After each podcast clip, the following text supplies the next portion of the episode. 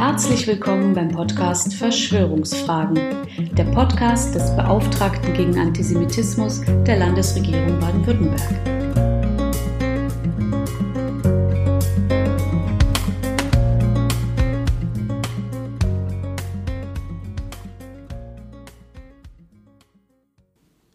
Gerne möchte ich Sie zum Jahr 2021 auch auf dem Podcast Verschwörungsfragen begrüßen. Geplant war, dass ich direkt mit dem so wichtigen Jubiläum 1700 Jahre jüdisches Leben in deutschen Landen einsteige, das wir in diesem Jahr begehen. Auch eine Folge über den Iran und über die Verfolgung der Bahai steht an. Aber der Fortschritt der Covid-19-Pandemie, der israelbezogene Antisemitismus und die Eskalation von QAnon-Verschwörungsmythen in den USA drängen sich in unser aller Wahrnehmung. Zu den häufigsten Fragen, die uns erreichen, gehören Fragen zur Bildung. Schützt formale Bildung vor Verschwörungsglauben? Ist der Kampf gegen Antisemitismus und Rassismus einfach ein Unterthema von Demokratiebildung? Und wie ist das? Danach wurde ich auch jetzt beim Weltethos-Institut intensiv gefragt mit den Auswirkungen der neuen Medien auf die zwischenmenschliche Bildung. Dazu ist letztes Jahr beim Verlag Hendrich und Hendrich mit dem Zentralrat der Juden ein Sammelband erschienen. Der Titel lautet Du Jude Antisemitismusstudien und ihre pädagogischen Konzepte. Ich danke Doron Kiesel, dem Verlag und dem Zentralrat für ihr Einverständnis, dass ich Ihnen meinen Beitrag dazu hier vorlesen kann. Welche Bildung hilft gegen Antisemitismus? Wenn über die Bekämpfung von Antisemitismus gesprochen oder geschrieben wird, erscheint Bildung als Allheilmittel. Schon die Kinder müssten eben besser gebildet werden, niemand werde schließlich als Antisemit oder Rassistin geboren. Wichtig sei der Besuch von Gedenkstätten, die Wissensvermittlung und, in zunehmender Ermangelung von Zeitzeugen der Shoah, auch die Begegnung mit lebendigen Jüdinnen und Juden. Als Beauftragter der Landesregierung Baden-Württemberg gegen Antisemitismus und als Religionswissenschaftler kann ich mich jedoch mit diesen an sich gut begründeten Ansätzen nicht begnügen. Schon die Geschichte des Nationalsozialismus zeigt, dass formale Bildung alleine nicht vor mörderischem Antisemitismus schützen konnte. Die Mehrzahl der Teilnehmer an der Wannsee-Konferenz, die die Ermordung von Millionen Jüdinnen und Juden plante, trug meist juristische Doktortitel. An deutschen Universitäten und Forschungsinstituten gab es quer durch die Fakultäten keinen Mangel an Akademikern, die sich der NS-Ideologie andienten und dazu gerne auch die Plätze vertriebener Kollegen einnahmen. Albert Einstein wurde lange vor 1933 auch aus formal gebildeten Mündern und Federn als Vertreter einer vermeintlich jüdischen Physik diffamiert. Ein Verschwörungsmythos, der als sogenannte Relativitätskritik derzeit auch im deutschsprachigen Internet wieder aufblüht. Die neuere Forschung weist sogar darauf hin, dass gerade auch Neid und Ängste von Bildungsaufsteigern gegenüber jüdischen Konkurrenten und zunehmend auch Konkurrentinnen in Wissenschaften, Kunst und Kultur die Verbreitung und Popularisierung antisemitischer Überzeugungen quer durch Europa befeuerten und fast überall zu Schul-, Studien- und Berufungsbeschränkungen führten. Die Gründung der Hebräischen Universität Jerusalem ab 1918 war auch eine Reaktion auf die vielfachen Diskriminierungen und Verfolgungen jüdischer Wissenschaftler, die beispielsweise den Mitgründer und späteren israelischen Staatspräsidenten Chaim Weizmann von Weißrussland nach Deutschland getrieben hatten. Die hoffnungsvolle Idee der Aufklärung, dass akademisch Gebildete ganz von alleine und frei von Antisemitismus und Rassismus eine übernationale Republik gleichberechtigter begründen würden, hat der historischen Wirklichkeit nicht standgehalten. In Baden-Württemberg wurde diese Idee sogar geradezu ad absurdum geführt. Der vielgerühmte Freiburger Philosoph Martin Heidegger hatte nicht nur geschätzte jüdische Lehrer, Kollegen und Studierende, sondern unterhielt zeitweise auch eine Beziehung mit der jüngeren Hannah Arendt. Das alles hinderte ihn jedoch nicht daran, antisemitische Gedankengänge auszubrüten, sich eilfertig dem NS-Regime anzudienen und selbst nach dessen Untergang gegenüber der ihm intellektuell und menschlich längst entwachsenen Schülerin Arendt sowie gegenüber dem wegen seiner Arbeiten und seiner Ehe mit einer Jüdin verfolgten Karl Jaspers jede echte Reue zu verweigern und sich weiterhin selbst als Opfer zu fantasieren. Und seit 2016 gehört mit Dr. Wolfgang Gedeon der derzeit bundesweit vielleicht bekannteste Antisemit dem baden-württembergischen Landtag an. Auch dieser Mann ist formal gebildet, ein promovierter Mediziner und hat dennoch aus früher linksextremen Kreisen wesentliche Feindbilder in seine heutige Weltanschauung übernommen. So vollendete Gedeon bereits 2009 sein dreibändiges Werk der christlich-europäischen Leitkultur, das eine uralte Weltverschwörung von Juden und Nichtjuden verkündet.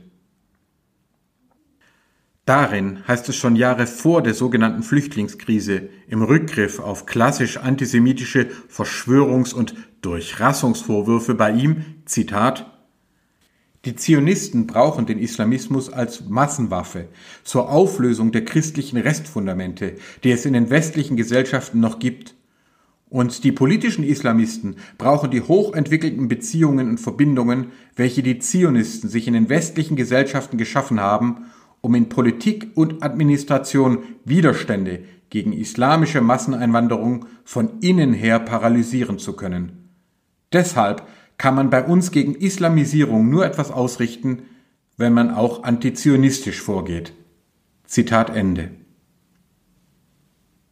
Über jüdische Selbstorganisationen heißt es im gleichen Band, Zitat, Institutionen wie der Zentralrat der Juden haben in Deutschland eine parastaatliche Funktion und genießen mit anderen entsprechenden Organisationen wie dem Jüdischen Weltkongress oder dem Simon Wiesenthal Zentrum innerhalb der politischen Klasse Deutschlands eine höhere Autorität als der Bundespräsident.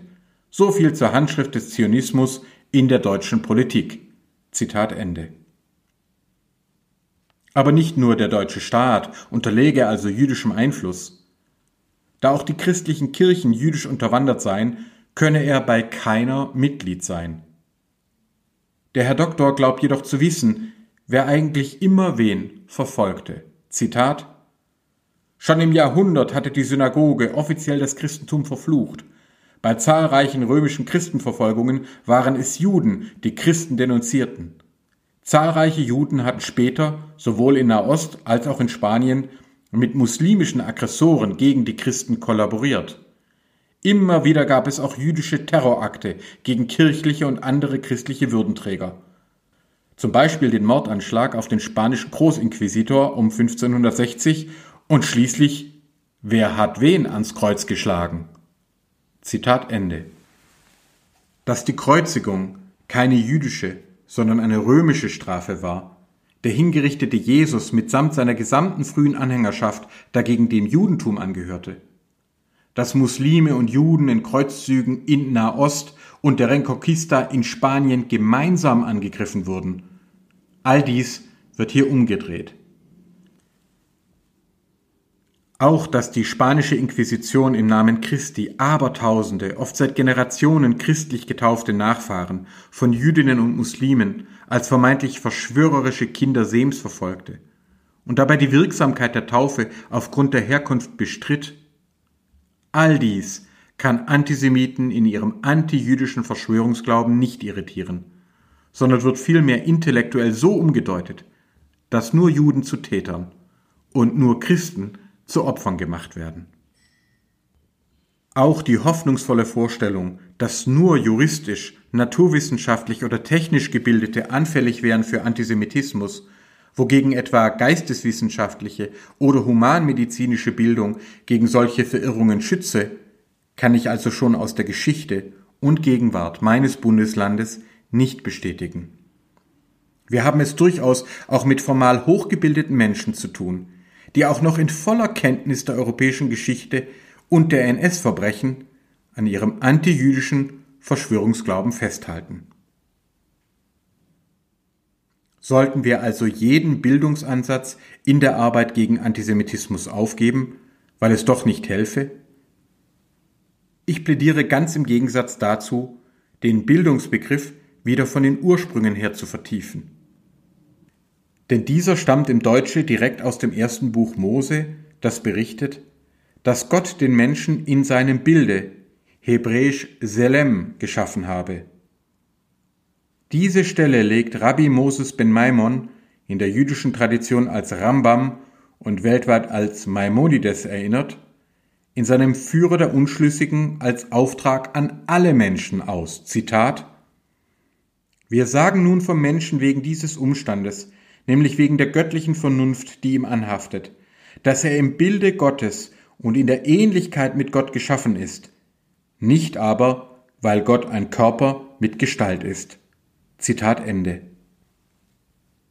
Es seien also alle Menschen, unabhängig von Herkunft, Geschlecht, Wohlstand oder auch Religion, gerade auch in ihrer äußerlichen Verschiedenheit mit dem göttlichen Potenzial zur Vernunfterkenntnis geboren.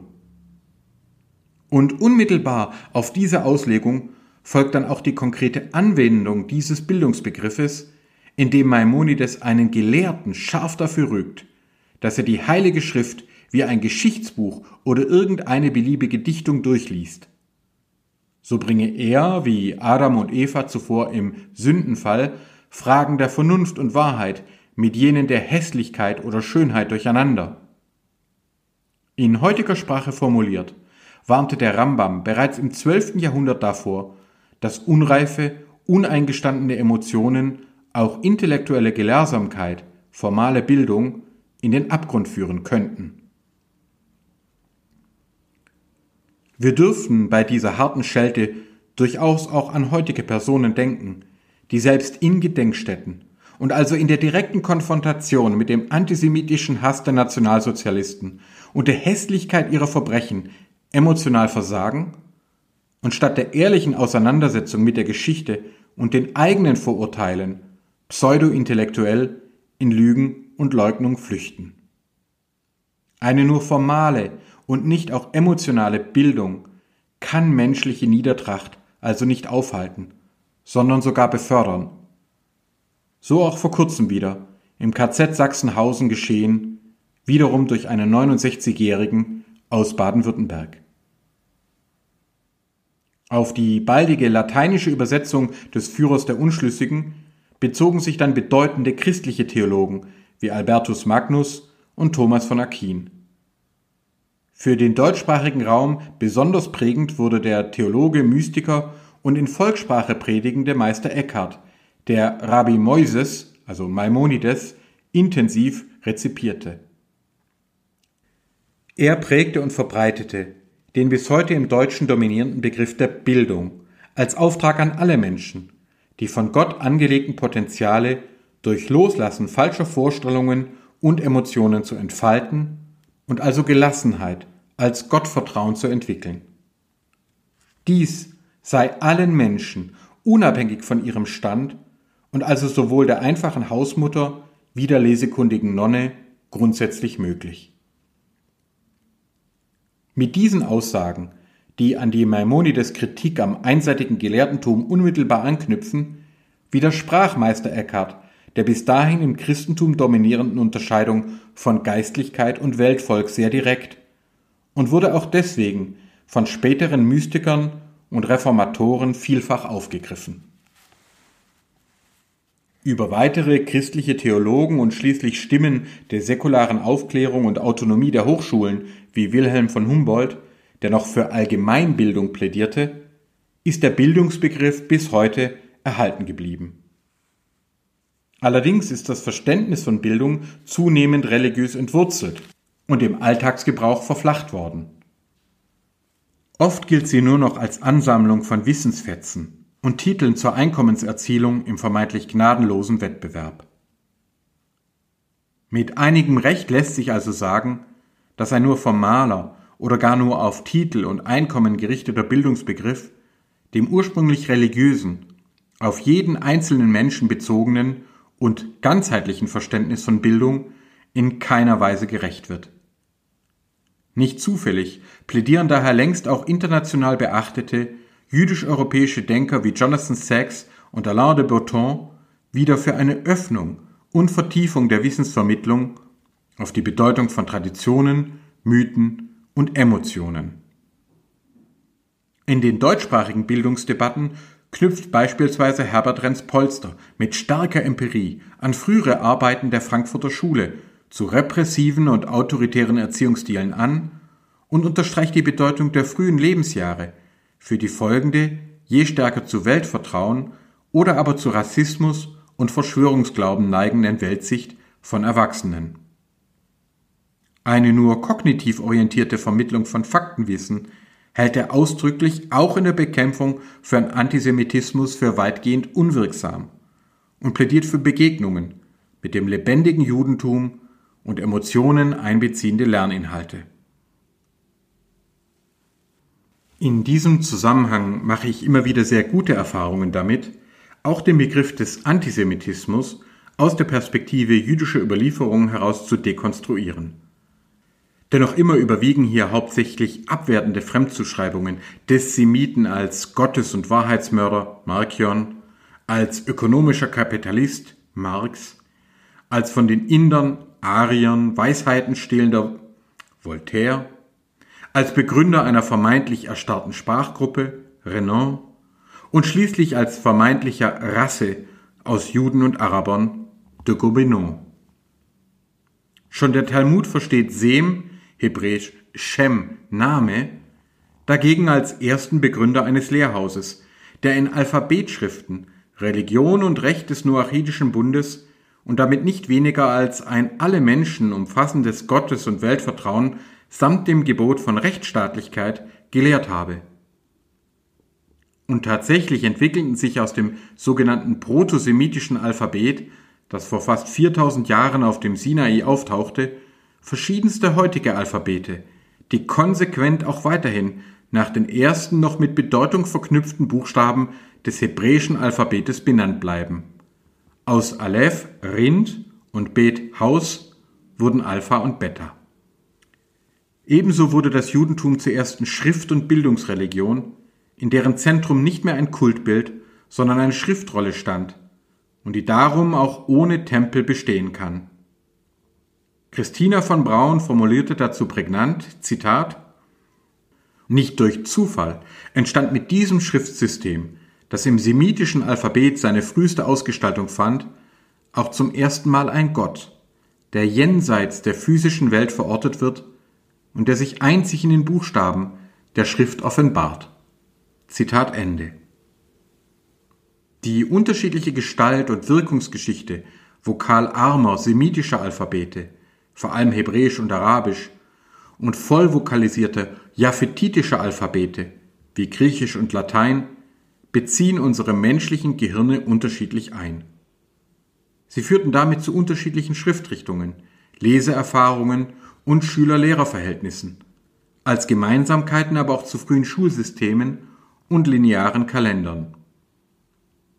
Entsprechend brachte die jüdische Wurzel mit dem griechisch-lateinisch alphabetisierten Christentum, dem arabisch alphabetisierten Islam und dem arabisch-persisch alphabetisierten Bahaitum vielfältige Zweige hervor, die sich je teilweise ihrer jüdischen Bezüge bewusst sind, diese aber auch oft verleugnen, ja bekämpfen. In Vorträgen vor überwiegend christlich, islamisch oder humanistisch geprägtem Publikum verweise ich zum Beispiel auf die Diskussion des zwölfjährigen Juden Jesus mit Schriftgelehrten im Jerusalemer Tempel. Lukas 2, 41 fortfolgende. Was heute bisweilen als eine recht banale, hochbegabten Erzählung erscheinen mag, war vor zwei Jahrtausenden und bis in die Neuzeit eine reine Sensation. In keiner anderen damaligen Kultur als der jüdischen war es geboten, dass auch der Sohn einfacher Handwerker das Lesen und Schreiben erlernen sollte. Bis heute wird das Erwachsenwerden in der jüdischen Religion durch die Bar Mitzwa bzw. Bat Mitzwa, also das jugendliche Lesen aus der Tora, beglaubigt und gefeiert. dass also auf gerade einmal 0,2 Prozent des jüdischen Weltbevölkerungsanteils über 20 Prozent aller bisher verliehenen Nobelpreise entfielen, lässt sich sehr einfach und gut durch die tiefe und lange Schrift- und Bildungsorientierung der jüdischen Religionskulturen erklären. Rassistische und verschwörungsmythologische Semdefinitionen widersprechen dagegen nicht nur den jüdischen Überlieferungen, sondern auch dem wissenschaftlichen Erkenntnisstand.